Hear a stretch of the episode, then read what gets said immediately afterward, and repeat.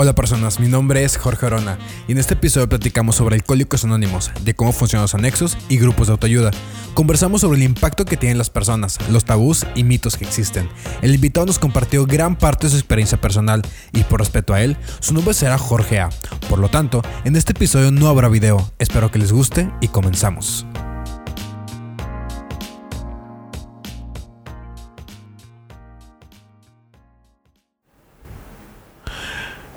¿Qué tal, Jorge? ¿Cómo estás? Muy bien, gracias. Muchas gracias por darnos la, tu tiempo, la oportunidad de estar con nosotros. Vamos a empezar. Cuéntanos un poco de tu background, qué haces, qué no haces, a qué te dedicas, cuántos años tienes, tu nombre. ok. Soy Jorge Antonio. Eh, en sí, eh, mm, lo que estamos ahorita enfocados es a a un ranchito, a inversión a largo plazo. Yo he platicado que, ahí es mi, jubilación porque no es de inmediato la cosecha en los nogales, se tardan de eh, siete años para que den una producción bien. Vamos en el tercer año, significa que nos faltan cuatro todavía, pero es como un ahorro para, para tener una, una vejez digna, para no estar con, con sobrevivir y no vivir. Y dependiendo de, de gobierno, dependiendo de iniciativa privada, dependiendo de tus ahorros que ya no dan mucho. Yo quisiera más que... Me gustaría más hablar sobre tu carrera o tu, o tu forma de vida que te ha dado el grupo. ¿Cómo ha, cómo ha impactado en ti? ¿Cómo ha impactado en otras personas? ¿Y cómo te metiste a ese, a ese rollo que... que por fuera es tabú, por fuera es mal visto, por fuera los anexos son, son eh, cuidado. De, de, de o sea, si ya te metiste ahí, ya no hay vuelta para atrás, ¿eh? Porque más que una ayuda se ve como un, un, fondo, donde topaste fondo y no se ve como una recuperación, no se ve como una ayuda. Cuéntanos un poco sobre, sobre tu historia en, en, los grupos de AA, grupos de autoayuda y retiros espirituales. Excelente. Más, más que nada, la, el tabú no es tanto este el miedo, sino que se ve más como un fracaso. Una persona fracasada. El llegar a un grupo, eh, llámese anexo, Alcohólicos Anónimos, Cuarto y Quinto Paso, NA, Infinidad, es lo, lo ve uno como un fracaso a la vida ese es realmente el tabú, porque no nada más son los anexos, sino también cualquier grupo. Y por lo general los recién llegados se meten a escondidas o corriendo para que no lo vea la gente. Ya después empiezas a entender y empiezas a vivir esa nueva etapa de tu vida y se pierde ese miedo del qué dirán los demás. Conforme te vas sintiendo y vas entendiendo que la vida es para ti, no para los demás. Es uno de los tabús más fuertes que nos deja la familia de aparentar. Y eso viene de, muchos años atrás, desde muy chavo yo, eh, yo me retiro de cierta forma un poco de la familia en cuestión de ir a descubrir quién es Jorge. Me salgo a muy corta edad, este, todavía no cumplí los 18 años y me voy a trabajar a los ranchos. Y mis primos me comentaban que qué estaba haciendo. Este, habían entrado a trabajar a, a, varios lados, nomás dando el apellido. Y yo quería demostrarme y siempre me he querido demostrar a mí mismo quién soy. Y allá que no me conocían y no conocían a mi familia, Empecé de abajo y logré un lugar con esfuerzo y con los años demostrándome a mí. Pero en el fondo había algo que, pues, que no estaba bien en Jorge y que no sabía pues que era, era la manera de beber. Eh, en vez de ayudarme esa forma de luchar yo solo, pues fue de la manera que empiezo a obtener dinero y obteniendo dinero pues tengo más cantidad para comprar este eh, cerveza, vino y... Estupefacientes en general empieza a, atraparme sutilmente, eh, engañándome con una forma de divertirme, me empieza a atrapar. Sí, porque muchos piensan que... ¿Qué pasa? Porque... Eh, que las drogas te atrapan en un segundo, que ya, ya consumiste y ya, ya te atrapó, pero es sutilmente, es, y primero te la regalan, luego te dicen, mira, está padre, mira, te vas a olvidar de tus problemas, y poco a poquito dices, y quiero más, y quiero más, y quiero más, porque con lo que consumes ya no te, ya no te satisface, y tienes que estar consumiendo y consumiendo, y puede durar dependiendo mucho de tu contexto y, y, lo que estés viendo, puede ser una semana donde ya te atrapó o pueden ser años donde poco a poquito vas gastando dinero, vas perdiendo amistades, vas perdiendo, perdiéndote a ti mismo. ¿Cómo, cómo, cómo iniciaste? ¿A qué edad? Y, y, y, si nos quieres compartir el contexto, ¿cómo, cómo inicias en, en, en los grupos? ¿Y por, y, por qué ¿Y por qué sigues ahí? ¿Por qué lo recomiendas? O sea, ¿qué pasa? Qué pasa en esos grupos porque hay mucho, mucho mala información de, de, tanto personas que han estado allí y de personas de que están, o sea, de, que los ven por fuera a los grupos. ¿Cuál es el formato? ¿Cómo te ayuda? O si te ayuda o no te ayuda. O ¿qué pasa ahí en esos grupos? Muy bien, creo que primero tenemos que llegar a la parte de, de cómo me empieza a atrapar el alcoholismo. Eh, un chavo tímido, eh, acomplejado, miedoso. Eh, al tener contacto con esa primera cerveza, se convierte en alguien seguro. La jovencita que le gustaba de su salón, eh, que no le platicaba ni volteaba a verla por tímido, al momento de tener ese contacto con la cerveza, me pongo a platicar con ella, la saco a bailar, eh, bailando me le declaro que si quería ser mi novia. ¿E-, ¿Esto a qué edad fue? Eh, en secundaria, primero de secundaria tendría 13 años. Y había un chavito también, pues de ahí mismo de la escuela, que, pues el típico abusón, ¿no? Que siempre te andaba quitando la, gordita, el refresco. El bullying que le llaman. El bullying ahora. Y cuando llega, pues ya a punto alegre con la cerveza, yo me dio el valor de, de decirle, pues de, como decíamos de chavo, ¿no? Cantarle un tiro. Y fue de la manera que me quité ese chavo, fue de la manera que me le declaro a la chava que me gustaba, que no podía ni verla ni hablarle por lo tímido que era. Y descubro que dentro de, de, de ese primer contacto con la cerveza, pues había una persona que siempre quise ser y que me agradó. Entonces, logro encontrar al Jorge deseado de siempre, que siempre quise fuera aventado y bailador y nunca había podido y a través de ello, pues lo logré. Entonces, de esa manera me atrapa, fue agradable. Al principio, pues como todo, ¿no? Este, una vez de vez en cuando, este, fue una, una cerveza familiar, así es. Y después fue en aumento después fue un cartón de cerveza, después dos, después tuve que mezclarle cerveza con vino y después el cuerpo maravilloso se adapta a todo y no bastó y hubo que hacer mezcla también eh, con drogas también porque ya no hacía ya no hacía tanto efecto el alcohol y eh, de cierta forma también ya quería una forma como que más rápido estar en esa forma inconsciente realmente. Porque, porque ya me había rebasado eh, el hecho de, del consumo. Ya no era una, sino fue en aumento. Llega a un tope de, de ya varios problemas y el hecho de tener que buscar la ayuda a, a los grupos fue algo totalmente desconocido que me empiezan a, llevar a mi vida y me empiezan a decir que, que, a través de, de, mis problemas fue por eso que me acerqué al alcoholismo o la drogadicción. Conforme te vas dando cuenta vas viendo que traes un fondo de sufrimiento desde tu niñez, que, que esa educación que ha habido durante muchos años, que es a través del regaño y no de premio, nos ha afectado a mucha gente. Que si te sacas un 10 no pasa nada, pero si te sacas un 5 hay golpes, hay regaños, hay castigos, no sales, en fin.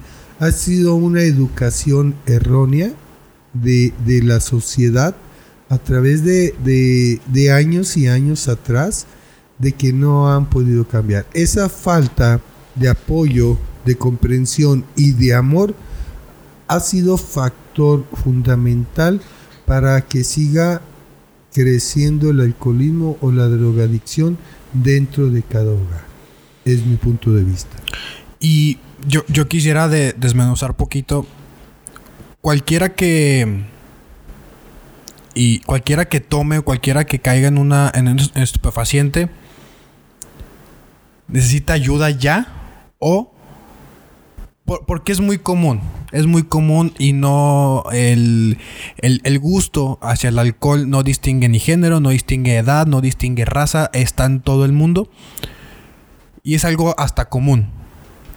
Cualquier persona que ya haya consumido el alcohol.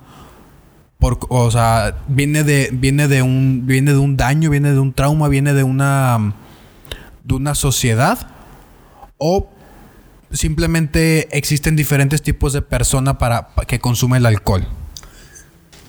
Hay distintas opiniones a través de, las personas. Recordemos que, que, cada cabeza es un mundo. Yo voy en contra de ello. Yo he sabido de personas, compositores, que han consumido drogas y componen canciones preciosas. Sí, claro, los Beatles, todos, o sea, que ellos se fueron al LSD, este, Joaquín Sabina es alcohólico empedernido, eh, José José pues hasta perdió la voz, pero era un, eh, era como ponerte en un trance para desinhibirte y poder componer y poder este, y, hasta cantar, o sea, es ayuda, es este, es, es, castigo a ti mismo. para allá voy. Eh, el, el, encontrar, recordemos que lo que hace el alcohol y las drogas, yo le llamo eh, eh, mi forma humilde, no soy un sabelo todo, pero en forma humilde yo les digo que te saca un yo reprimido interno. La persona que, que no llora en sus cinco sentidos cuando está tomado, este, llora la persona que no es valiente este, anda gritando y, y haciéndose la de pleito a todos. La persona que es tímida para bailar se pone a bailar, entonces te saca algo reprimido adentro. Entonces es válido eh, de también de los pintores, ¿no? Que sacan ese sentimiento, los poetas, los compositores. y, más atrás los chamanes, y más atrás este con el peyote aquí en México. O sea, ha, tenido. Te pregunto esto porque eh, hay como. Ahorita socialmente hay este. El que toma está mal. Y en cualquier, y en cualquier parte. O sea, al papá se le respeta que tome porque es el papá. Al hijo no porque es el hijo. Al. O sea, hay como. Mientras. Depende de la persona, dice si está bien tomar o está mal tomar. Pero toda la vida, más bien toda la historia de la humanidad, ha habido estos estupefacientes. No tiene que ser el, alcohol, puede haber sido drogas como, como el peyote, como ahorita hay una como la raíz donde te metes a, que son con los chamanes, o sea, depende de la persona, depende de tu contexto, o el alcohol ese que está mal, o, o cómo se... A, a esto voy, ¿cómo puedo decir que yo soy un alcohólico que estoy mal?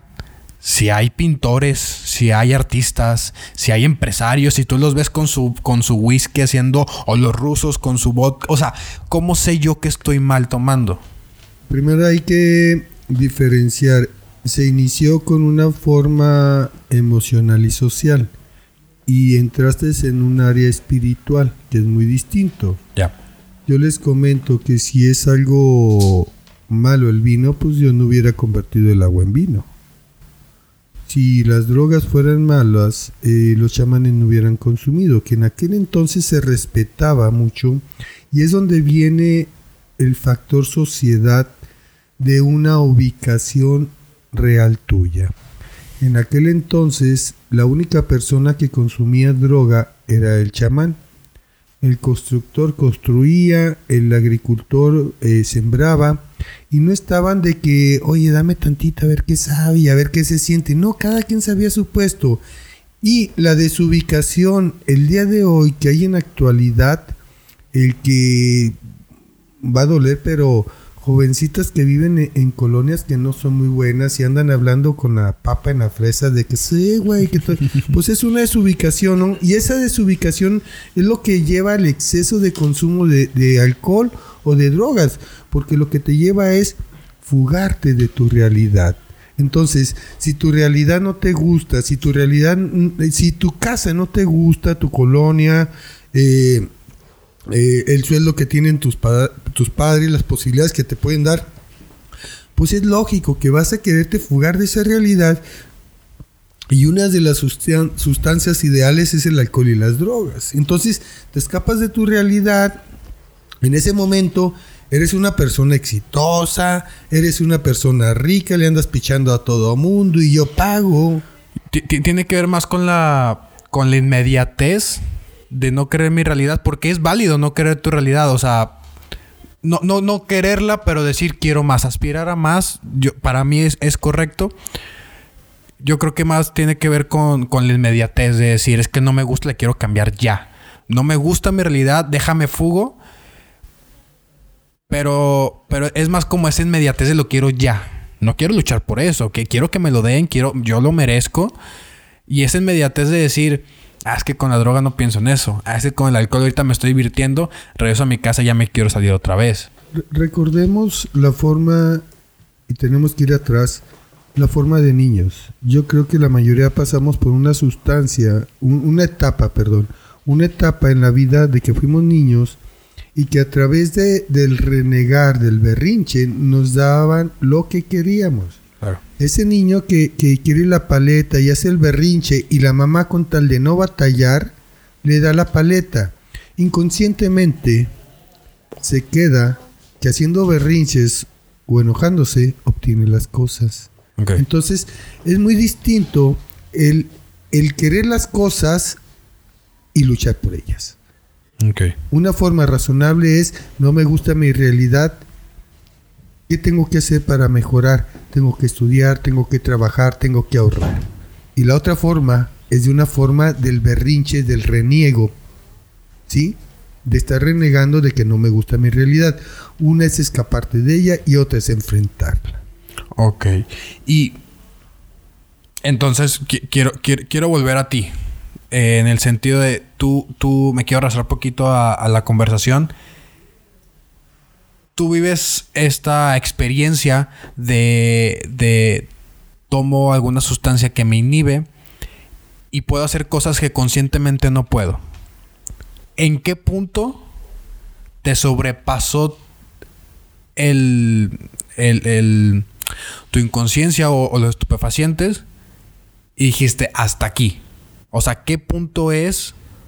Yo sé que cada caso es un caso, porque el, el- fondo de cada quien es, para, para mí a lo mejor el, el pelearme, es decir, sabes que ya necesito ayuda, o llegar a un punto donde pierdo familia, pierdo muchas cosas, pero tú dónde piensas que está el límite para decir necesito ayuda. Ah, empiezas a perder el control poco a poco. Uno, una de las cosas más bonitas de- del alcoholismo es hacer lo que te da tu refregada gana y al día siguiente pedir disculpas. Discúlpame, Es que estaba, estaba andaba pedo. pedo. Sí, andaba pedo. Esa es una de las excusas más fregonas Sí. de hacer lo que quieres.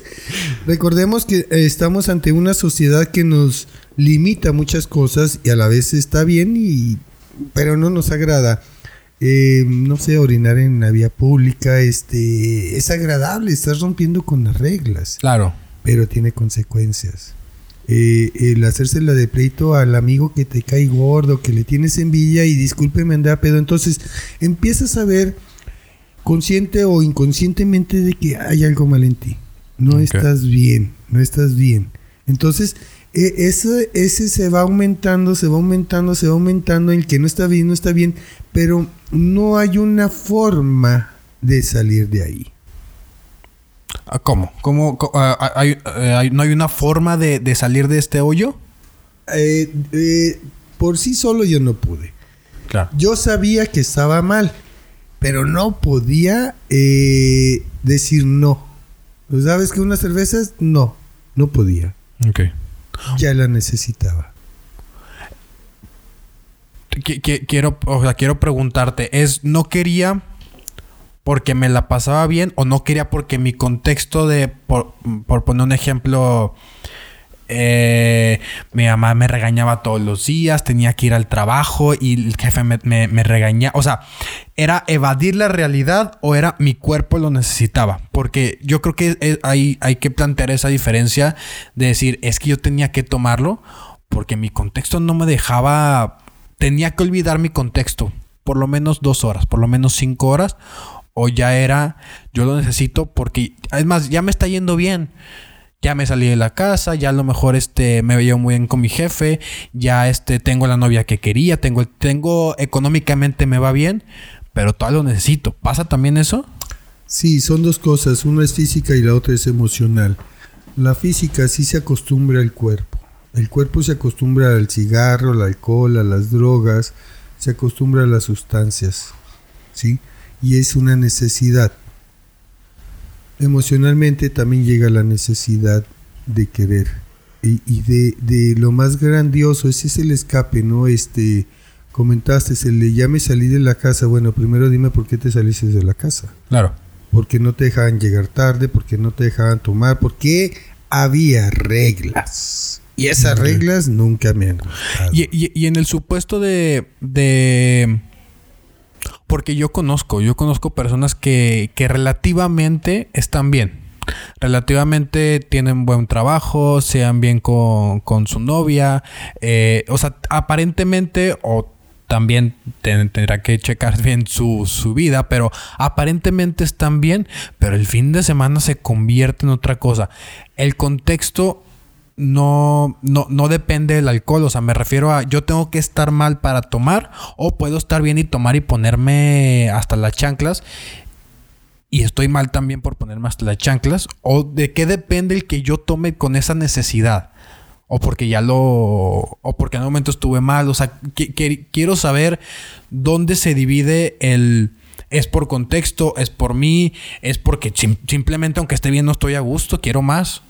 ¿Depende de cada quien? Sí, yo, yo conozco personas que, han tomado em, en exceso, pero tienen una tomada bonita. Okay. Muchos se ponen a cantar, otros se ponen a contar chistes, otros se ponen a bailar. y pasa la fiesta y como si nada y no hay ningún problema. no hay ningún problema. Pero aquella persona que, que se vuelve agresiva, aquella persona que, que, afecta a los demás. Que afecta a los demás, incluso a sí mismo, ¿no? Que pierden, que toman en exceso y, y pues se atreven a, a agarrar un vehículo que de cierta forma es un arma. Claro.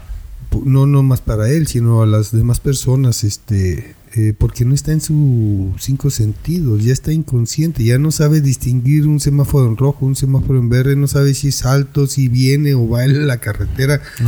Está totalmente inconsciente. Entonces, esos son los factores riesgos del alcohol o de las drogas. Si eres una persona que, que se la pasa bien y no causa problemas, yo no lo veo problema. O que tiene un control ya ya me tomé dos, ya me tomé tres, o pueden ser diez, pero no pierde el control, no pasa absolutamente nada en mi punto de vista. Malo cuando ya acarré irresponsabilidad. ¿Qué es irresponsabilidad? Poner en riesgo la vida de los demás en un vehículo. Eso es un riesgo. Y, y no nomás la de los demás, la tuya, los daños que ocasionas a la familia, porque a lo mejor quedas vivo, pero tú no, tú no pagas el auto, a lo mejor lo tienen que pagar tus papás. Entonces, son muchos factores que hay que determinar de cada persona, de cada caso. Yo no veo mal el alcohol y las drogas.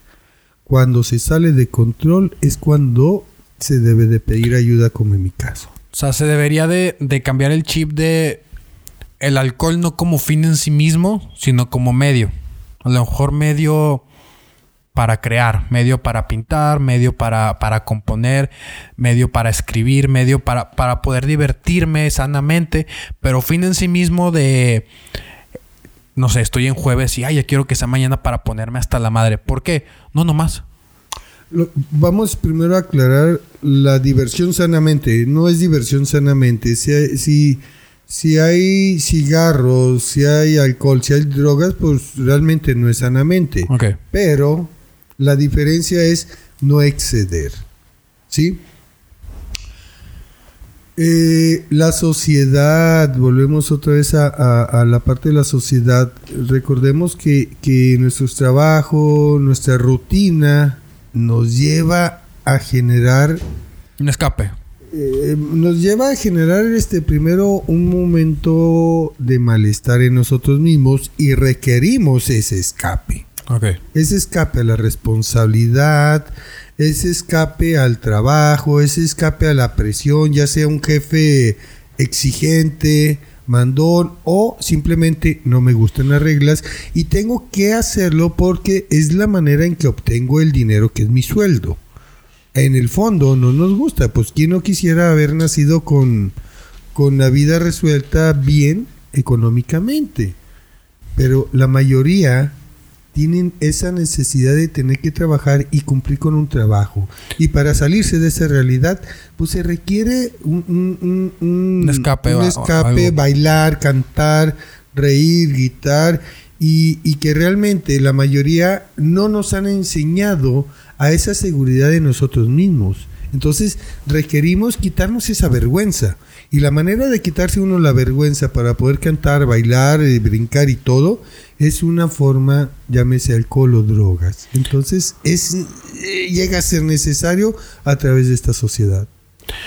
porque yo creo que, digo, siempre ha habido problemas de drogas, problemas de, de alcoholismo en cualquier etapa de, la historia humana. Pero yo creo que se ha potencializado más eh, recientemente, que es mi punto de vista con las redes sociales. Porque yo quiero una inmediatez porque no me agrada mi vida. No te gusta tu vida porque la estás comparando con otra cosa. Si nada más conoces eso, pues es lo que hay.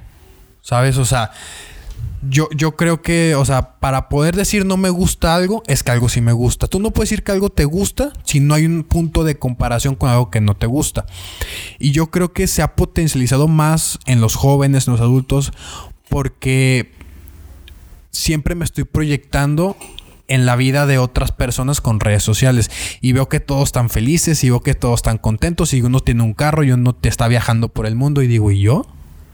¿Y yo qué estoy haciendo? No, pues déjame tomo poquito para evadir. Deja, o sea, te digo, siempre ha habido como esta, como esta no me gusta mi realidad o me quiero escapar, pero creo que se ha maximizado un punto donde es que yo quiero la vida que tiene este artista, o yo quiero la vida que tiene mi amigo que lo estoy viendo viajar por el mundo, o yo quiero la vida que tiene X persona porque todos los días lo estoy viendo. Y todos los días estoy en Instagram, y todos los días estoy en Facebook, y todos los días estoy ahí viendo lo que no tengo. Estoy viendo lo que me falta y estoy viendo lo que necesito. Entonces, como no me gusta y sé que, y sé que a lo mejor nunca lo voy a tener porque mi estatus social no me lo permite. Porque ahorita todos tienen teléfono, es cierto, ¿no? O sea, existe una, una brecha de, económica donde no muchos tienen eh, posibilidad de tener un internet. Pero ya se ha vuelto, lo estaba viendo en la ONU, que es, es, derecho eh, básico de, la humanidad el tener wifi. Es un derecho, no todos lo tenemos, pero es un derecho. Entonces, el yo estar ahí siempre viendo lo que me falta, me hace tomar más. ¿Crees que también va por ahí hoy, hoy, hoy en día?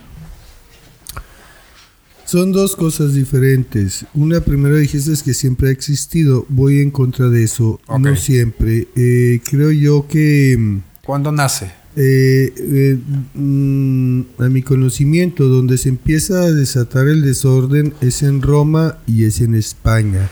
Cuando vienen eh, la conquista de los españoles, no nada más a México, sino a Latinoamérica, en aquel entonces se vivía de una forma, los mayas, los toltecas, de una forma bien ubicada, cada quien en su área social.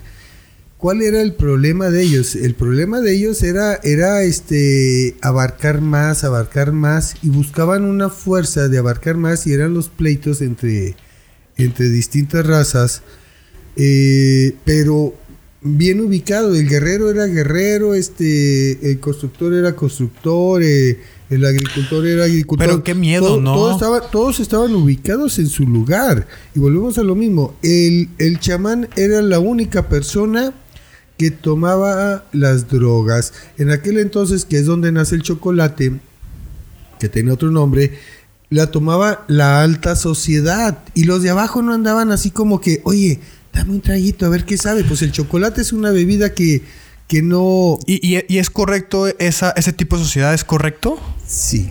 Para mí sí es. El estar ubicado en, tu persona es cuando dejas de, de soñar de envidiar a las personas. Este, ¿Cuántas personas no envidian al que tiene dinero, al mismo artista? Yo quiero ser como él. Y, andan imitando, ¿por qué? Porque es quererse escapar de su realidad. Vamos a, poner el punto de vista en las mujeres. Pero no es aspiracional el decir quiero ser como él. Mm, de la manera de, escape, eh, no. Porque te quieres escapar de ti. La mujer, ¿por qué se pinta tanto el pelo? Inconscientemente no le gusta su forma de ser. ¿Por qué se pinta? ¿Por qué se pone tacones? No le gusta su tamaño. Hay que empezar a ver el por qué. Los tacones se, se, inventaron por una necesidad por una necesidad de que en aquel entonces los vehículos de transporte eran estirados por caballos y defecaban en las calles y para no manchar sus vestidos hicieron los tacones para no manchar los vestidos. Y en actualidad lo hacen para cubrir su estatura. Están cubriendo un área que no les agrada. En vez de aceptarse, soy chaparrita y no ponerse esos taconzotes. Y también hay zapatos grandísimos para los hombres, volvemos a, lo mismo, pero no aceptar. Pero, pero yo, yo creo que e, es, es hasta normal porque... Eh, y lo escucho mucho en las mujeres. ¿Tú para quién te vistes? No, para mí. No, no mames. No, no, no. Eso pero, pero todos nos vestimos bien. Sí. Todos nos cortamos el cabello, todos este, todos nos bañamos, aparte de por higiene, porque para no oler mal, para no oler mal. Yo, yo creo que eh, está bien el querer cambiarse. Bueno, no está bien. A lo que voy es que todos lo hacemos menor o mayor medida. A lo mejor me hago una operación, a lo mejor nada me estoy bañando. Pero creo que entre el mismo rango de, de, de, caber en alguna sociedad. Porque si no me baño, si no, si no huelo bien, si no me corto el cabello, soy una pestada hasta para allá. Tengo que caber. Porque es un juego que tenemos que jugar socialmente. Porque qué cómodo para mí el no bañarme, pues nada me estoy oliendo yo. Qué cómodo para mí no cortarme el cabello, pues no me van a regañar el trabajo. Pero es algo que tenemos que hacer socialmente. Son, son distintas las cosas. Por ejemplo, la, dentro de, la higiene en la mujer no está el rasurarse las axilas, que es uno de los factores que ya se está cambiando. El cáncer del pecho nace de, rasurarse las axilas. Sí, que ya está cambiando actualmente. es, entonces sí y no. Una cosa sí es por higiene. Sí, claro, claro. Por higiene, sí. Y los extremos que nos ha llevado a la sociedad es eso que, que aparentar. exacto, que, que, el, eh, que el afeitarse las axilas causa cáncer. Entonces, debe de ser todo mediado. Todo mediado. ¿Por quién? Ah, exacto, por ti mismo.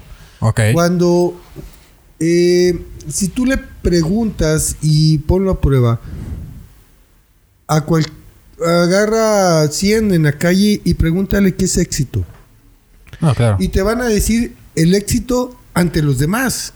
Y ese no es el éxito, el éxito es ante ti. Y así está de confundida la gente, así está de desubicada. Entonces, ¿qué es uno de los factores primeros para mí para poder combatir con todo esto? Es empezar con la psicología a muy corta edad, desde niño, empezar a ver qué problemas tienes. Esta, esta, no, no, no tan psicología, pero se le llama resiliencia emocional, o se le llama esta como, como poder saber por qué me siento así, saber por qué, por qué actúo de cierta forma, por qué no actúo de cierta forma, por qué pensé lo que pensé en ese momento específico. O sea, e, e, esa educación es a la que hablas. Sí. Eh, la educación ha sido errónea. El hecho de que mi hija espero y encuentres al hombre que te haga feliz. Sí. un gran error. Este el pensar, pensar que el triunfo es el dinero, la felicidad es el dinero, no. E, esa confusión de, de, los padres hacia los hijos es lo que ha causado la mayor parte de los problemas ante todos, no nomás alcohol, droga, existe la, la, el sobrepeso, existe la depresión, existe el suicidio, existe la neurosis. Hay muchos factores, no nada más es el alcohol y droga, pero ha sido la mala educación que nos han dado, que no nos han sabido orientar bien y viene una, una educación de, de eslabón, desde cuántos años atrás. El hecho de que el hombre puede tener tres mujeres y es un mujeriego y la mujer tiene tres novios es una puta, es un factor de, de, trauma grandísimo hacia la mujer.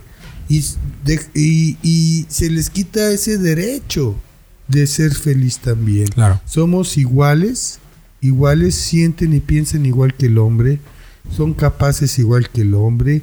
Y, y esa diferencia que han hecho en la sociedad, de hombre-mujer ha llevado un, a una guerra entre géneros. Así es, primero una guerra entre géneros y una desubicación. Una desubicación, si nos vamos antaño, cuando te casabas... Eh, eh, era por chivas. Las, las aras, bueno, primero se compraban las parejas, pero las aras, el hombre se las entregaba a la mujer. Porque antes trabajaba nada más el hombre y la mujer se dedicaba a educar y a, y a, mantener la casa. mantener la casa limpia y, el alimento y todo.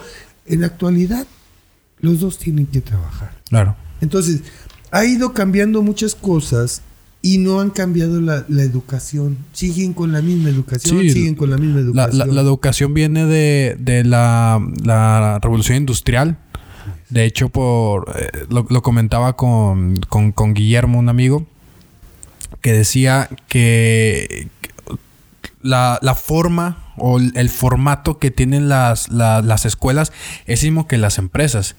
Tienen un timbre para, entrar y un timbre para salir. Si no haces bien las cosas, está chita. Todos eh, con uniforme, todos. ¿Por qué? Porque en la revolución industrial tenían que ir, ni siquiera educarte, a maestrarte para que entraras en una industria no para que tú crearas, no para que hubiera eh, disciplinas multidisciplinarias donde tú puedes ser pintor, tú puedes ser arquitecto, tú puedes ser este músico, sino tienes que ir a una industria. Por eso tienes que llevar estas materias porque te van a servir en una industria. La educación fue en la, en la revolución industrial, se creó y seguimos con la misma. Cuando el, o sea, seguimos educando de manera, de manera local cuando el mundo ya es globalizado. Cuando el mundo ya es de. Yo ya sé lo que está pasando en Arabia Saudita. Y ellos saben lo que está pasando aquí. Y yo sé lo que está sufriendo un amigo que vive en Colombia. Porque aprendí con él por, por FaceTime. Pero la educación sigue siendo muy local. Y nada más se concentra en que tú seas productivo. Si tú no eres productivo, tú no vales socialmente. Tú no, tú no eres este. Pues sí, tú no vales para esta sociedad. Y yo creo que sí, o sea, sí, sí concuerdo en que se han, se han demeritado este tipo de, disciplinas como la pintura, como la psicología, como, la, como, el arte, como muchas cosas para que seas productivo a fuerzas, porque si no, no sirves. Lamentablemente, mm, la mayor parte de las escuelas te educan para ser empleado. Sí. Y ese es uno de los factores que más ha atrasado, ha atrasado a... A todos, a, la humanidad. mundo. La película de Coco está preciosa. no la he este, visto. de Coco es, este, no dejan al hijo tocar la guitarra, no lo dejan cantar por un resentimiento hacia, hacia el papá que se fue por ser músico. Pero dentro de, de la sociedad es, te vas a morir de hambre. Sí. De pintor te vas a morir de hambre y no dejan explotar realmente el interior que tienen las personas. Pero porque la sociedad no está preparada para pintores. O sea, el, mundo corporativo no cabe un pintor, no cabe un artista, no cabe, o sea, no hay una, vamos, hay escuela para, para músicos, pero es, es limitado. Y tanto el, el, el emplear a un músico es limitado como el darle oportunidades. ¿Por qué? Porque, y lo entiendo, yo como gobierno no voy a apoyar a los pintores, ¿por qué? Porque necesito que la economía suba, pero no estamos preparados por lo mismo. Pero volvemos a la misma pregunta, ¿qué es el éxito? No, claro, el, éxito, es, es, yo estar bien conmigo mismo. A, a lo mejor, este, el hecho de que seas triunfante es tener dinero, ahí ya está equivocada la gente. Sí.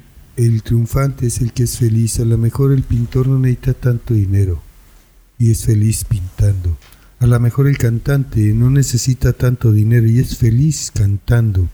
Y esa es la diferencia de hacer lo que tú quieres o hacer lo que te dice la sociedad. Sí, la otra escuchaba una, un podcast, de hecho, y, y contaban que qué mal pedo de Van Gogh, el pintor, que murió pobre, que murió este él nunca vio lo que realmente fue su obra. Ahorita una pintura de Van Gogh es invaluable, o sea, no, no hay un número para ponerle una pintura, pero él nunca lo vio en vida. Y le contestaba, estás pendejo. Eh, eh, decía de una pintura de mm, los girasoles o donde, donde si tú ves donde él vivía, no, él estaba feliz pintando porque tenía paisajes hermosos y él vivió muy bien, él vivió muy a gusto, él vivió, él vivió pleno. No vivió rico, pero porque no lo buscaba. Si lo hubiera buscado, se hubiera metido de empleado. Si lo hubiera buscado, hubiera hecho muchas cosas. Como la, costumbre del mexicano de, en, cualquier parte encuentras dinero, pero por, con tranza. Pero, pero Van Gogh vivió feliz pero buscando lo que le gustaba, que era pintar. Ganar o no dinero, y vivió feliz. Él fue más rico que muchos millonarios. Claro. Y esa es la diferencia, la riqueza monetaria o la riqueza personal. Si no le hubiera gustado, no hubiera pintado tantos cuadros. Y él era feliz con eso. Y era feliz en su mundo. Entonces, hay millonarios que mueren tristes, solos, sin familia. Claro. Y si ponemos la balanza de la felicidad, ¿quién fue más feliz? ¿El que hizo mucho dinero o el que fue feliz haciendo lo que quería? Pues yo me quedo con el que hacía lo que quería. Sí, se lo quiero de amigo. ¿Sí? sí. Entonces hay que aprender primero, y esa es la confusión y es la lucha del alcoholismo, de drogadicción y, cualquier escape de, fuga de, de, realidad, este, esa desubicación de primero conocerte. Y para y porque entiendo que muchas personas están en esta desubicación, están en este, esta ansiedad constante, en depresión, en drogas, en alcoholismo. Los grupos donde tú eres líder de, un grupo, donde tú apoyas, donde tú vas a, a grupos a padrinar. O sea, quisiera que me contaras porque ya hablamos de, de, lo bueno y lo malo del alcohol, por así decir. Ya hablamos de lo que puede pasar si caes en, en, alguna dependencia, llámese la que sea, tiene que ser a lo mejor este, con sustancias o no. Pero el grupo, ¿cómo ayuda a esas personas? ¿Qué formatos tienen? O sea, ¿qué, qué hacen para ayudar a estas personas?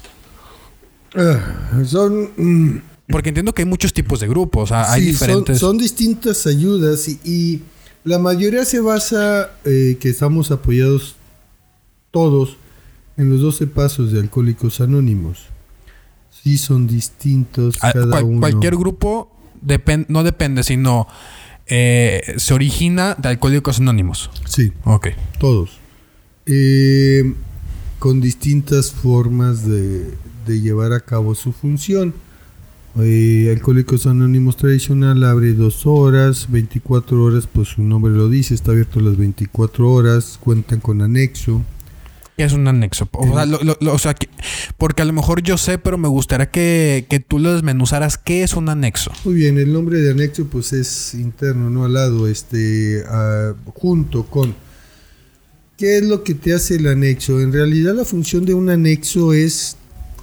Eh, un encierro contigo mismo para que te conozcas. El hecho de no tener teléfono, televisión, radio, periódico, te vas a conocer a ti mismo. Te quita distracciones. Estamos, eh, estamos, mm, distracciones eh, son fugas, no son escapes a las presiones. Entonces, si tú estás enojado y pones una canción tranquila, pues te relaja. Y ya no dejaste conocer. No el círculo. Ya no dejaste conocer por qué estabas enojado. Muchas de las veces es hasta porque dormiste mal, porque comiste mal. Pero ya no dejaste salir ese yo verdadero de ti. Entonces, no hemos conocido realmente nuestros problemas. ¿Por qué? porque estamos acostumbrados a una apariencia. Estoy enojado y voy en la calle y, y buenas tardes. Ah, buenas tardes. Y esa costumbre que nos han hecho de cómo estás bien, aunque por dentro estoy que me carga la fregada. Ese autoengaño ha sido desde atrás porque recordemos que nos enseñaron a mentir. Pero vivimos en sociedad. Yo creo que, o sea, si yo tengo mis pedos, no voy a llegar con, con un amigo. Hey, chinga tu madre. ¿Por qué? Estoy enojado con el que vino atrás de mí. No, no. ¿O cómo se debe de hacer? No es ese grado, sino Ah, que lamentablemente eh, la forma que nos enseñaron es eh, primero el silencio. No, eh, no vas a decir que llegó tu papá borracho. No Ok. vas a decir que tenemos hambre. eh, que tocan la puerta y ve, dile que no estoy, que mañana le pago. Entonces, desde ahí nos enseñan a mentir, a aparentar. Y llevamos esa costumbre sobre todo. A una edad ya adulta donde ya, una- hasta me miento a mí mismo. Exacto, ¿por qué? Porque ya lo traemos inconsciente, ya se quedó almacenado ahí. Sí, Mm, no estamos conscientes porque es como yo yo hago este comentario la mayoría, ¿no? Este, prendo el encendedor y les digo, "Pon el dedo ahí." Y me dicen, "No, ¿por qué?" Porque me quemo. ¿Cuándo fue la primera vez que te quemaste? No recuerdo. Claro que no recordamos, casi siempre o la mayoría fue cuando éramos niños, éramos pequeños. No recuerdo, no recordamos el momento, pero sí recordamos el dolor. Ok. Y es esa parte, no recordamos cada cosa de la que nos enseñaron. Nada más recordamos cómo me hizo sentir y nada más lo replico porque es lo que me Así enseñaron. Es así es, porque todo ha sido a base de miedo. Ok. La forma de- que, que iniciamos, que es una forma de educar a través del- de, de miedo, del regaño, no de premio. ¿Y el anexo qué hace? El anexo hace verte esa parte de ti, esa parte de ti que desconoces. eh, el hecho de que eh, si te preguntan, oye, ¿cómo eres tú? No, a todo dar, alegre, esto, lo otro, ok. Ya métete a un encierro de dos, tres meses. Te quieres ahorcar al lado. madre. No tolero ni que pase la mosca y que pinche calor y que pinche frío y que nos estamos quejando de todo porque no habíamos dejado salir esa parte, siempre la habíamos ocultado por aparentar. Ok. Entonces, esa parte que te conozcas es parte de un anexo. Ese encierro es lo que te va a llevar a conocerte a ti mismo. Y están encerrados, no sé si se puede platicar de esto, pero están encerrados y qué se hace ahí. O sea, porque entiendo la parte del encierro para quitar estas fugas o distractores donde yo me conozco y si siento dolor, siento enojo, siento tri- tristeza, cierro el círculo, me, me, me primero dejo salir la emoción y luego ya como que me voy conociendo. ¿Cómo hago para conocerme? ¿Qué hace el anexo para decir, ah, esto pasó? O sea, existen. ¿Tiene alguna clase como sistema dentro de un anexo? ¿O nada más te dejan ahí suelto para que te conozcas? No, tiene, tiene varios sistemas. El principal es conocerte, ¿sí? Ese es el principal. Y es enfrentarte a ello. eh. Tú te vas a enfrentar contigo mismo, no ante los demás. Ese es el primero. Segundo, que parte muy importante también es, pues te enseñan a cocinar, te enseñan a lavar tu ropa, a trapear, a barrer. ¿Para qué? Para que te des cuenta que eres autosuficiente, que no dependes de, de- Ok. de una mujer eh, como hombre, no dependes de una mujer que te haga de comer, no depende... ¿Por qué? Porque ahí rompes ese factor educación. La mujer tiene que planchar, tiene que barrer, tiene que cocinar. No, también nosotros como hombre podemos aprenderlo. Entonces, ¿qué significa? Que, que puedes valerte por ti mismo. Que si no quieres estar con una pareja mujer, pues tú puedes estar y pasártela bien también. Que rompes con la ideología de que, ay, mi hijo, espero y encuentres a la mujer que te haga feliz. No, la mujer no te hace feliz. Es, un, es una compañera de vida. ¿Cuánto va a durar contigo? Lo que depende de ti, cómo la trates. La tratas mal, se va a ir. La tratas bien, tienes posibilidades a que se quede para siempre. Igual el dinero, esa confusión de que el dinero hace felices a, a los hombres, no, da comodidad, sí da comodidad, Claro. sí, pero no, no te hace feliz. Entonces, el aprender que eres autosuficiente para ti mismo, porque la palabra lo dice, eres autosuficiente, no dependes de, de nadie. Tú te puedes hacer de comer, tú te puedes lavar tu O sea, ropa. eh, o sea, el anexo te enseña a que puedes ser feliz con lo mínimo de cosas y para es. cuando sales ya eres feliz. Nada más son cosas para estar más cómodo. Lo que- para eh, lo que el poder, o sea, lo que el, eh, lo que el poder, lo que para mí el dinero es poder. De yo puedo con dinero viajar. Yo puedo hacer muchas cosas. Me da el poder. Ya soy feliz pero prefiero irme a viajar, prefiero, eh, no sé, tener un Sony, tener unos audífonos, tener un teléfono, pero el teléfono no me hace feliz. Ni el tener un, ni tener un, este, no sé, un, un sonido surround en mi casa no me hace feliz. Lo prefiero, qué padre está, pero no me hace feliz. Eso entra dentro de, de la economía, este, de lo económico. Te puedes comprar las cosas, pero las cosas de afuera no te van a hacer feliz. Igual una mujer no te va a hacer feliz. La felicidad está dentro de ti y tienes que encontrarla. Tienes que llegar a ese punto primero, qué es lo que no me hace feliz, qué es lo difícil, qué es lo que me hizo sufrir, qué es lo que me hizo ser esta persona. El darme cuenta que, que mm, soy inseguro ante, desconfiado ante las mujeres porque me acuerdo que en kinder mm, la que me gustaba se fue con otro canijo. Entonces es llegar a esos puntos de los daños. Desmenuzar, qué, o sea, que desmenuzar qué factores me hicieron lo que soy hoy. Así es. Ese es el, eh, el anexo es lo que hace realmente llegar a la raíz. Eh, no es podar el árbol de los problemas para que se vea bonito, no. Claro. Es realmente llegar a la raíz. ¿Qué es lo que me hizo ser así de esa manera? ¿Por qué soy tan desconfiado? Ah, porque me acuerdo que mi novia de secundaria la caché con otro, eh, otro muchacho y ahora desconfío de todas las demás. Entonces, nuestro comportamiento el día de hoy es por el ayer que vivimos. O sea, hacer consciente lo que es inconsciente. Así es. Ok. Ya deja de ser inconsciente, ya, ya te das cuenta de a través de todo ese sufrimiento tuvimos que refugiarnos ante algo. Eh, comida, depresión, ira, alcohol, droga, codependencia, neurosis.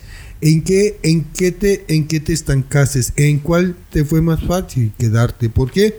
Porque hay muchos que no han consumido alcohol o drogas, pero tienen un comportamiento como borracho. que explotan a los dos segundos. Los neuróticos. Entonces, no es, no es nada más el alcohol y las drogas. Es qué es lo que está ocasionando un problema en ti. Que se ha perdido el control de ti.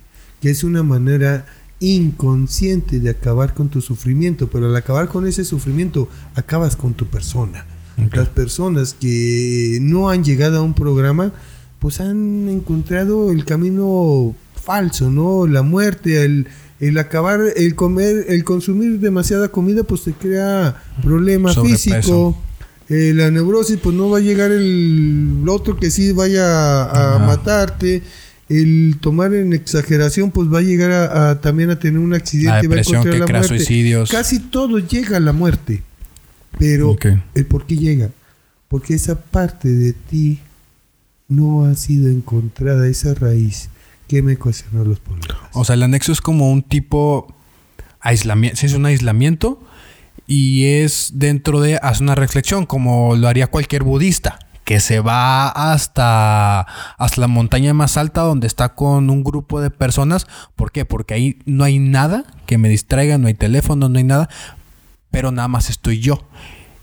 Y es, puta, no tengo teléfono, no tengo donde eh, distraerme, déjame ver adentro de mí. Así es. O sea, es, es, como esa como esa comparación de, por poner algo, los budistas que se encierran completamente con un anexo que es como más local y para sí tratar problemas, no tanto filosóficos como algún budista, sino más, más terrenales que me afectan el día con día creo yo, para poderlo explicar bien, los grupos, un anexo, un retiro, es como un espejo empañado. Tenemos el espejo empañado y no nos vemos. Nos creemos lo que somos. Pero cuando nos enseñan a empezar a limpiar ese espejo y que nos vemos, ay, canijo, ¿cómo no me gusta? No me gusta. Yo pensé que era güero, ojos azules y no, resulta que, soy moreno, así es. Entonces, cualquier programa o cualquier área espiritual, para mí es eso, nos ayudan a, limpiar ese espejo y vernos en nuestra dimensión total. Ese eres tú. Tienes de dos, aceptarte o no aceptarte querer seguir fugándote como lo has hecho toda la vida que no has sido feliz o aceptarte y buscar la felicidad dentro de ti. Ok. yo quisiera abarcar y, me gusta poner este temas en crisis porque ha sido muy sonado los anexos que, maltratan, los anexos que, que, que, hasta ha habido muertos en los anexos. ¿Dónde entra toda esta parte que tú me, que, tú me comentas que hasta yo quiero entrar, un anexo? Porque cualquier persona tiene problemas. Todo, o sea, nadie es perfecto. Todos tenemos problemas. Pero como me lo comentas, es muy bonito. ¿Dónde entra toda esta parte que hay noticias, hay este em, personas que, han vivido estas experiencias? ¿Dónde entra muertos que ha habido con todo lo que me comentas? Cada, me, me imagino que cada quien tiene su forma de hacer las cosas, pero no hay un te pregunto, ¿no hay algo que regule el comportamiento dentro de los anexos? ¿O son libres cada anexo de hacer lo que quieren y por eso ha habido estas cosas? No. Sí hay, sí hay control, pero es como todo. Es muy difícil. Es, es como entrar en las religiones, ¿no? Decir que, que todos los padres son buenos. No, pues también hay uno que otro que, que ha hecho travesuras y si nos vamos a la religión. travesuras. Y si nos, y si nos vamos a, religión, si nos vamos a políticos, si nos vamos a grupos, pues claro, hay un porcentaje bueno y otros no. Ser humanos. Que cometen errores y que tienen. imperfecto.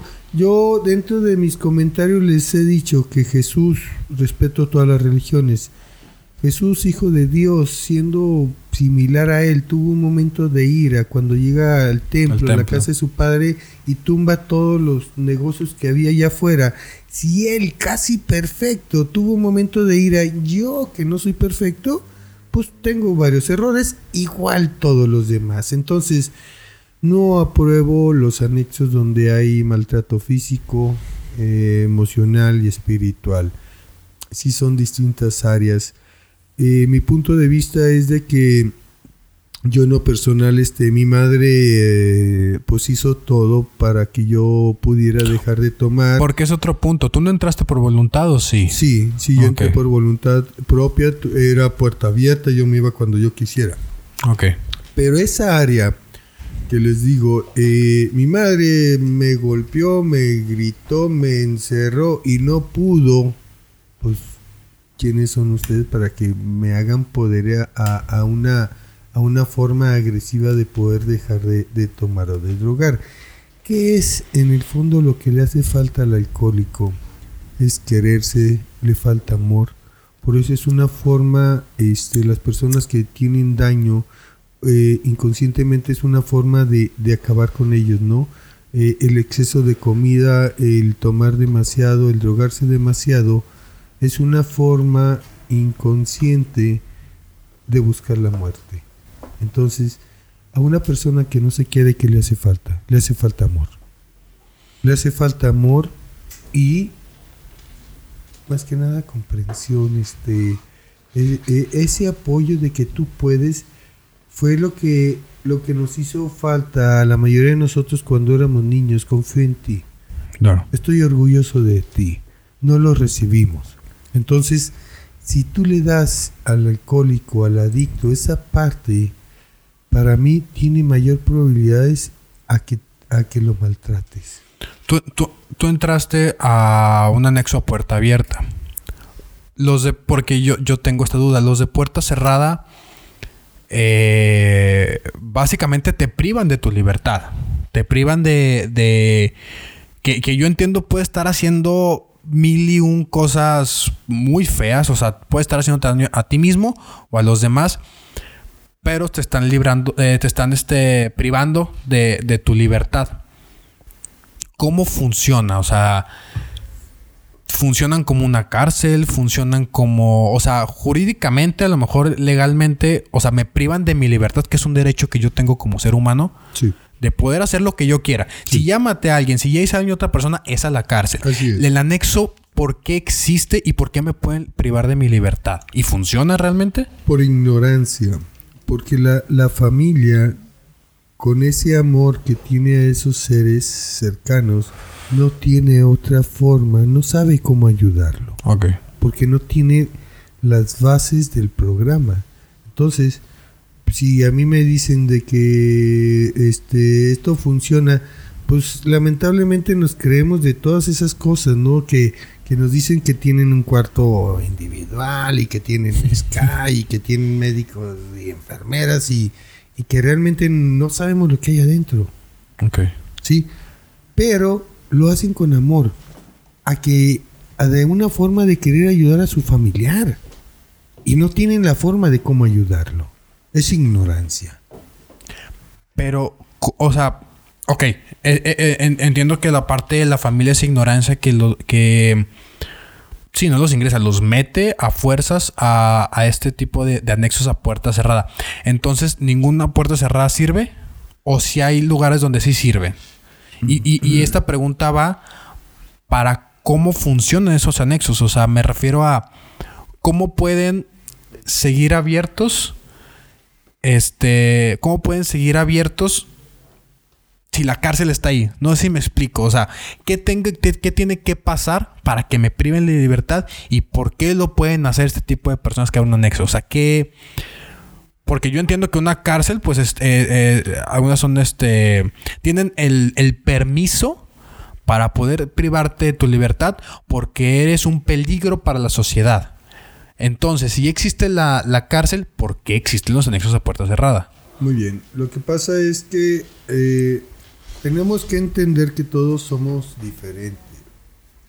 Pudo haber el caso de que a alguien sí le funcionó, que a lo mejor no le funcionó el amor. Lo trataron con amor y volvió a beber o volvió a drogarse. Y lo volvieron a tratar con amor y no entendió. Y cuando le llamaron fuerte y le funcionó, entonces a esa persona que le funcionó va a seguir ese método pensando que a él le funcionó y le va a funcionar a los demás. Entonces, hay personas que sí les ha funcionado ese programa. ¿Sí? Entonces, tenemos que ver, se dice dentro del programa que mientras uno deje de consumir, está funcionando. Aunque el 90%, 99% no esté funcionando, con que uno haya dejado, eso está funcionando. O sea, legalmente puedes privar a alguien de tu libertad en anexo. Sí, sí. Necesitas eh, la autorización de los familiares. Tienen que firmar ciertos papeles legales que va dentro de. eh, con el riesgo de que ah, las circunstancias, este, pues que ya estaba drogado y a la mujer, a los hijos o a los papás, este, los con un delirio confundió que eran rateros y los golpeó. Entonces, por salud de los que viven con él, eh, pues tuvieron la necesidad de tenerlo que anexar por protección a la misma familia, porque existen los delirios, ya, llámese alcohol o drogas. Entonces, por misma protección de que ya no saben este cómo, cómo ayudarlo y para no poner en riesgo su vida y la de los demás, pues optan por eso, un anexo de puerta cerrada. Ok. Eh, no puedo hablar en general de todos, de todos. Sí, yo, yo te lo pregunto no para, no para hacer quedar mal un anexo ni para hacer quedar mal el programa, porque yo entiendo que muchas personas han salido adelante, tanto en, en su vida económica, su vida personal y, y en, en ellos mismos. Yo entiendo ese programa.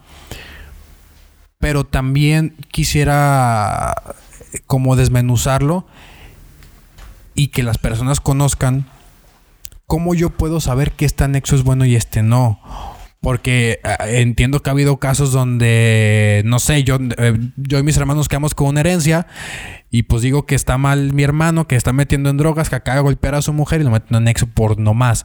Por eso quiero entender qué permisos tiene un anexo para privarme de mi libertad o si nada más, eh, o sea, no hay un estudio psicológico antes de meter un anexo o no hay una regulación eh, por parte, no sé si de gobierno, que tendría que ser para saber si esta persona sí se le tiene que privar de su libertad o no. ¿No existe o sí hay? O vivimos en México y todos se las vuelan. Lamentablemente, si vemos casos así, es como cuántos extorsionadores hay por vía teléfono. Sí, todos están en la cárcel. O sea, de ahí este, o Así sea, es, y siguen, y siguen laborando y todo. Claro. Y, y son muchas cosas que, que lamentablemente tienen mm, que suceder por la falta de, de dedicación hacia esos puntos. Es imposible para mí si no, no puedes tener tantos empleados en el gobierno para dejar fijo a alguien en un anexo. Nomás van, checan y se retiran, pero no saben lo que sucede adentro. Ok. Entonces, para llegar a ese punto, eh, si nomás en Coahuila vemos cuántos anexos hay de puerta cerrada y tener a un empleado de gobierno en cada uno 24 horas durante tres meses es imposible. Sí. Entonces, estamos hablando de, de, de algo muy difícil para enterarse. ¿Sí? Dentro de todo eso volvemos a lo mismo, ¿no? Este, si queremos tener todo bien en orden, pues vayamos al guachicol, ¿no? Vayamos a, a las bebidas adulteradas. Sí. ¿Cuántas hay? Es imposible. No, es imposible. dealers. es imposible tener todo en orden. Y de igual manera es imposible tener los grupos en orden, tener eh, todo en orden. Es, es una labor. mm, ¿Y qué se tendría que hacer? O sea, tendrían que reducir el número de anexos a lo mejor por estado, tendrían que ser más severos con las reglas. ¿Qué, qué es lo que se tendría que hacer para que no existan estos anexos a lo mejor no, no clandestinos, pero que funci- no funcionan bajo lo- los lineamientos que deberían de funcionar? Creo yo que eh, lamentablemente es tenerlo que vivir. Tenerlo que vivir y tener que un familiar que, que haya tenido un maltrato, pues que lo, lo saque a la luz. Lo denuncie. lo denuncie. Y se me hace, por ejemplo, respeto mucho, pero se me hace más doloroso el, el permitir este la legalidad de, del aborto. Voy en contra de, la muerte. Voy a favor de la vida, pero el punto de vista de tantas mujeres es, es igual luchar con contra contra cuántos Sí, somos una democracia, al fin de cuentas. hay un dicho muy, muy hermoso que, que me dejó un compañero amigo que me decía, no alfombres el mundo, usa sandalias. ¿Qué significa? El tener que cambiar tú eh, eh, en tu casa, en tu hogar, ¿qué es lo que puedes hacer ante esta sociedad? Uno de los factores más fuertes es cambiar. Desde mm, no dar una mordida, de que si cometiste un error, entrega tu licencia. Ok. Haz las cosas como O sea, empezar por ti mismo. O sea, mismo. no, no intentes cambiar el mundo si tu cuarto está desordenado. No, no es. intentes este ayudar a otra persona si, Si tú no si no te ayudado ayuda a ti mismo. Así es, entonces, ¿qué es lo mejor que se puede hacer? Eh, incluso mi padre dice, ¿no? ¿Qué es lo que puedes hacer ante la pobreza? No serlo tú. Wow. ¿Sí? Sí, luchar por ti. Pues lucha por ti. ¿Para qué luchas por todos? ¿Para qué luchas por, ce- por cerrar los anexos que están mal? ¿Para qué luchas con el guachicol? ¿Para qué? No. No compres cosas robadas. Claro. Con eso ya estás cambiando. Eh, cometiste un error, admítelo, enfréntalo. No des esa mordida. Mm, Te va a evitar, eh, vas a pagar si te, si, si la infracción que cometiste este, cost- eh, tiene un valor de 200 pesos y con 100 pesos al poli ya, ya lo solucioné, pues si sigues cometiendo el error tú. sigues perpetuando esta este sistema en el que vivimos. Sí, eh, está la gente que se queja, no, las calles están muy mal y hay baches y esto y lo otro y traen placas Sonapafa. ¿Sí? ¿Cómo? No pagan impuestos. Eh, cuando hay violencia, que se están matando entre ellos mismos, ay, es que esta violencia y esto, y son de los que consumen drogas, pues por tu culpa está toda esta violencia. Claro. Eres parte de... Todo, Entonces, sí. pues, ¿cómo puedes cambiar todas esas cosas? No usando tú esos anexos. Empieza por tu casa. ¿Qué tienes que hacer para que de cierta forma tu hijo, tu hija no llegue al consumo de alcohol o drogas que no tenga una necesidad de un anexo? Trátalo con amor, trátalo bien. Y tienes una mayor probabilidad a que no tenga que caer en un anexo o a un consumo. Desde ahí inicia cada uno de nosotros, desde nuestro hogar, desde nuestra persona. Ahí es el factor principal en vez de cerrar los anexos que están mal. Ya, o sea, por- por- porque entiendo que, que el que existe ese tipo de personas que tienen muchos problemas sigue perpetuando los anexos. Pero anexo ya es para una persona que ya hasta un cierto punto ya, ya hay un hoyo, ya está en un hoyo, está en un lugar muy oscuro que necesita ayuda para salir. Existen programas que, no sé, si yo tengo problemas a lo mejor, entre comillas, cotidianos, puedo entrar, o sea, puedo, grupos de autoayuda como se, como se nombran, existen en, México, existen en Torreón, o sea, ¿dónde se pueden como encontrar estos grupos si realmente existen? Sí, sí existen. Eh, el programa ha ayudado para todo, para compradores compulsivos, para apostadores compulsivos. ¿Tiene que ser anexo? No, no existen. Eh, eh, eh, todos los grupos pueden dar esa ayuda. Nada más que recordemos, dentro de, la literatura del programa, cada grupo es autónomo. Entonces, muchos grupos sí piden el requisito de que tengas que tener problemas. Y otros grupos sí se van a la prevención, nosotros somos uno de ellos. Ok. Prevenir, prevenir a que lleguen a tener eh, todos esos problemas, eh, el, el, tener esos retiros ante jóvenes, ante infantiles. porque el grupo donde tú eres líder donde estás son este de prevención y hacen retiros espirituales y aparte entiendo que tienen como agarran cositas de, de doble A y los, y los imparten aquí. Así es, esa es la forma de, ayudar. Eh, el retiro no es más que... es como un anexo.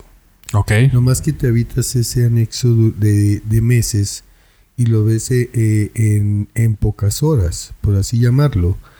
Eh, haces un, un, un análisis de, de, de, de ti ¿en qué estoy batallando? Primero, para llegar, a, tienes que tener de cierta forma algo que, no está bien dentro de tu vida. Y dentro del retiro, lo, único que hacen es eh, ayudarte a quitar todas esas máscaras. Es lo que te comentaba hace rato, quitar, eh, desempañar ese vidrio y que te veas realmente. Y encontrar la raíz de dónde nacen todos esos problemas, que es lo fundamental para que funcione. ¿Cuál es la diferencia? Por ejemplo, si tú le preguntas a un anexado de puerta cerrada, este, le ofreces una copa de vino o, droga, le dices, oye, ¿quieres este, una cerveza? No, gracias. ¿Por qué? Con porque me encierran o porque me anexan. Es miedo. En cambio, ¿Cuál debería ser la, respuesta? ¿Quieres una cerveza? No, gracias. ¿Por qué? Porque el día de hoy no la necesito. Ya. Ya. O sea, la puedo a lo mejor, y como comentabas que existen este personas que toman que tienen una tomada bonita, puedo preferir tomarme una si ya estoy preparado para hacerlo, pero no la necesito. Hoy puedo decir que no. O mañana o en 10 años puedo decir que no, es mejor tomarme una si me siento preparado porque sé que hoy no la necesito.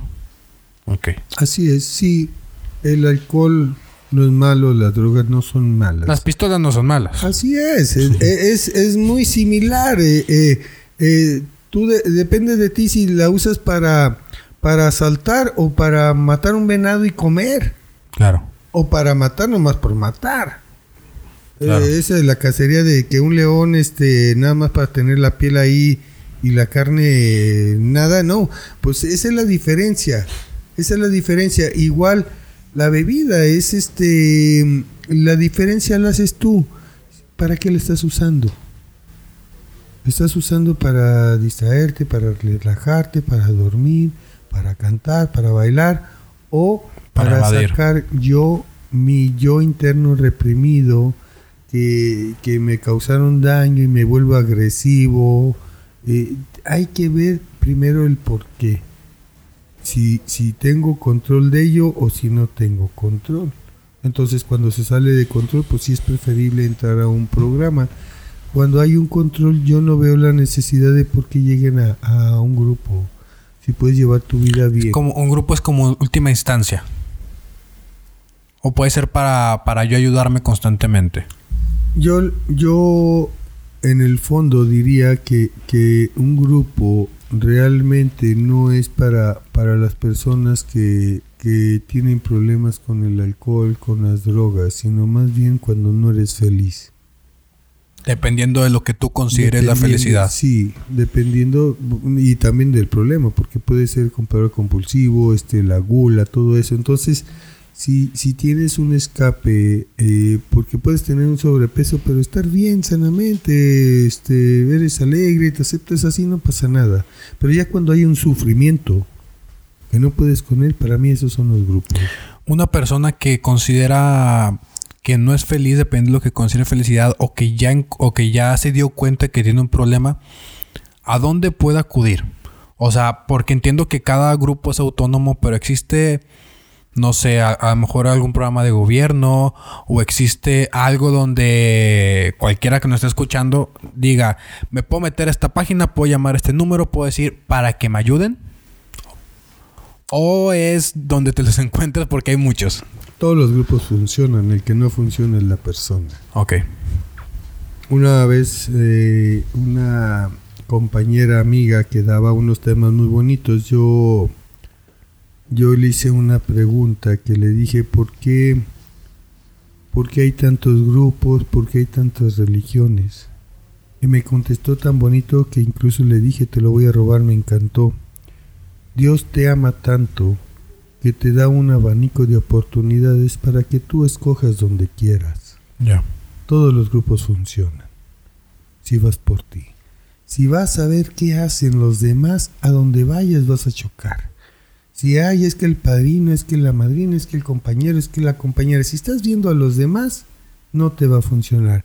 Si vas por ti y ves nada más tus actos, cualquier grupo te va a funcionar o cualquier religión te va a funcionar todos funcionan, el que no funciona es uno. Ya. Muchas gracias. Si quisiera acabar eh, con preguntas ya más concretas, la respuesta no tiene que ser tan concreta. Me, sé que durante 20, 21 años que tienes en el programa, tengo entendido. Voy a cumplir 25. ¿25? Tienes toda la razón. 25 años me informaron mal. ¿cuál ha sido tu motor o para, para seguir? Para decir, este, o sea, decir, ya sé que la vida está bien chida, ya sé que, o sea, ya sé que todo eso está muy padre, pero ¿cuál ha sido tu, tu, motor? El decir, ah, está bien, otro día más y otro... ¿Cuál es ese?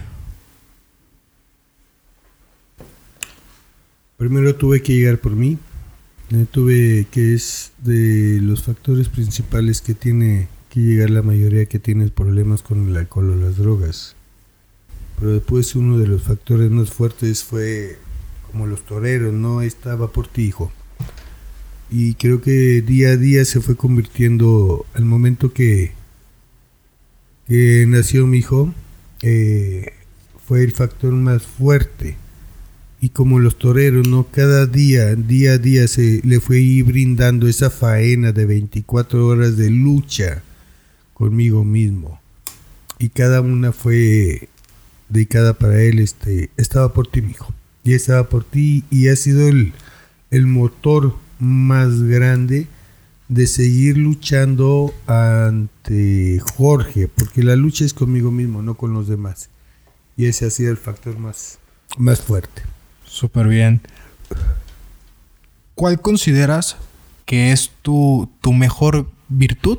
Perdón, tu mejor defecto y tu peor virtud. Tu mejor defecto y tu peor virtud. Mi peor defecto. No, tu mejor defecto. Mi peor defecto se ha, se ha hecho mi mejor defecto. Es querer ayudar a la gente. Ese es mi peor defecto y mi mayor defecto porque realmente rompo muchas de las veces con las cosas de Dios del libre albedrío y por quererlos ayudar así como que a fuerzas y quererlos convencer no te vayas este te va a ir mejor aquí y ese aferramiento este ha sido un, un defecto mío pero que ha sido uno de mis mejores defectos ¿Y tu, y tu peor virtud que sería la misma? No. No, mi, mi peor virtud. Creérmelo. creerme lo que puedo ayudar a todos. Y es algo imposible, este, ese es mi peor virtud, este, el creerme que puedo ayudar a todos y, y no es cierto.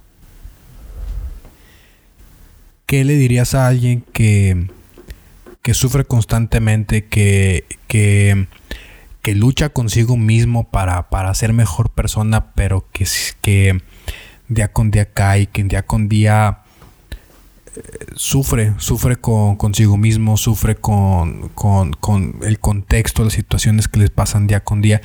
¿Qué diría esa persona para, para salir adelante? Lo que me enamoró a mí, lo que me enamoró a mí cuando llegué, no está solo. Yo creí que estaba solo, yo creí que nadie me entendía este, muchas cosas pensé llevármelas a la tumba, pensando que estaba solo. Y eso fue lo que me enamoró del programa. El, el hacerme sentir que no estaba solo, que me comprendían, que me entendían y que tienen la forma de ayudarme, ese, ese fue lo mejor para mí. Y para mí es lo mejor que puedo decirle a la persona que está sufriendo allá afuera, no estás solo. Ha sido algo muy, muy fuerte, muy fuerte de dentro de mí, este, porque realmente me sentí y yo creo que la mayoría que estamos en esos problemas nos sentimos así, nos sentimos solos, que nadie nos entiende, que nadie nos comprende. Esa sería la palabra fundamental. No estás solo. Tienen que entrar a un grupo para, para, para saber eso o cualquier terapia puede funcionar. Cualquier terapia puede funcionar. Vuelvo a repetir. Todos los grupos funcionan. Lo que no funciona son las personas. Si realmente tú quieres ser ayudado, si realmente quieres cambiar de vida, psicólogos, terapéuticos, grupos, religión, todo funciona. Nada más es de que tú quieras. Lo difícil creo yo que es esa área, ¿no? El, el, la ingobernabilidad, el dejarnos guiar ha sido la parte difícil de cada uno de nosotros. Este, eh, es una etapa, oh, yo creo que desde la pubertad empezamos con esa etapa y muchos se mueren con esa etapa de ingobernable. Saber que no, no, no, tengo la verdad absoluta. Así es, es esa, esa esa parte de rebeldía pues va siendo dentro de, de, yo les di, yo le autonombro un grito en silencio. Mi comportamiento estaba diciendo que estaba mal. Y no tuve que gritar ni expresarlo. Si mi comportamiento estaba diciendo que no estoy bien, no están viendo, carnal, que, que, que me echo la vaca, que me peleo, que todo ese comportamiento era ayúdeme. Claro. Pues muchas gracias. Agradezco mucho tu tiempo, agradezco mucho tus palabras y, el conocimiento y, y como esta, esta respuesta para algunos de decir que no estás solo, de, de, que muchos están sufriendo lo que yo y han trascendido esos problemas y me pueden ayudar. Muchas gracias por, por estar con nosotros en otro nuevo episodio de Insprenur. Gracias a ti. Gracias.